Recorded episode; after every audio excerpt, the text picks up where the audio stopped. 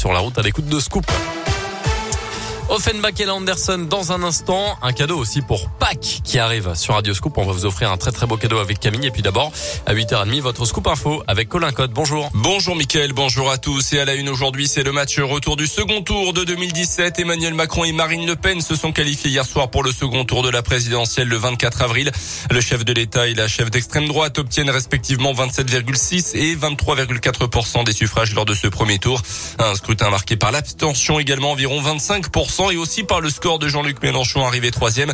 Le chef de file de la France insoumise se hisse donc à la troisième place avec 21,9% des voix et il améliore son score d'il y a cinq ans. Elle n'est pas arrivée en tête mais réalise quand même son meilleur score au premier tour d'une présidentielle. Marine Le Pen en appelle à un grand rassemblement populaire en vue du second tour dans deux semaines.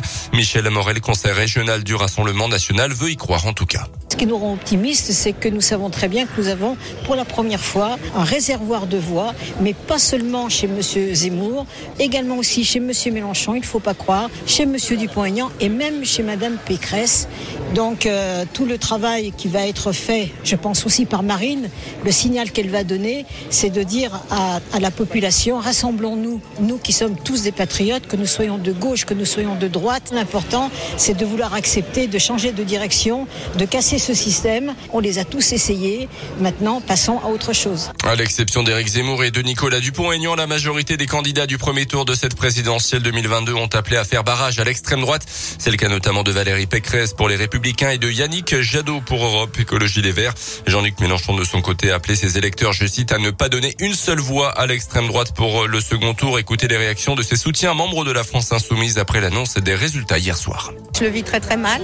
Je ne comprends pas que les Français en soient encore à voter Macron, alors que Monsieur Mélenchon avait un programme euh, qui tenait la route. Il était bien entouré et je trouvais que c'était une belle perspective. J'ai une grosse, grosse, grosse pensée pour les euh, autres familles politiques de gauche. Ces gens-là, ils ont voulu se battre pour la survie de leur propre parti, de leurs organisations, et bah, grâce à eux, on est bien dedans pour 50 plus. Voilà. Autour de nous, on a essayé de mobiliser. On a l'impression d'avoir une bonne campagne, une super, mais il faut aller plus loin. Il faut convaincre minuscule pas après minuscule pas, et ça viendra, hein, je pense. Mais de toute façon, la jeunesse est plutôt avec nous, donc euh, forcément, plus le temps va passer, plus ces idées-là vont prendre de l'ampleur et deviendront majoritaires un jour, ça c'est sûr. Les militants qui espèrent notamment peser plus lourd lors des prochaines élections législatives du mois de juin.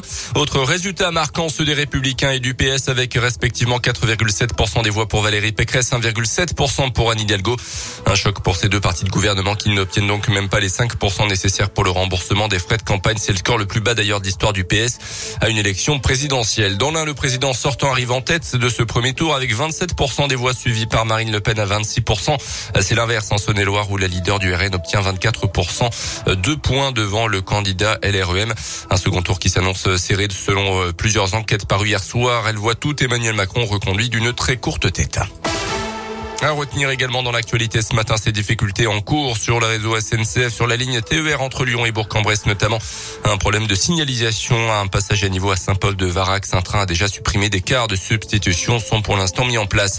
Et puis les sports avec la fin de la 31e journée de Ligue 1 de foot. Marseille l'a emporté des euros contre Montpellier.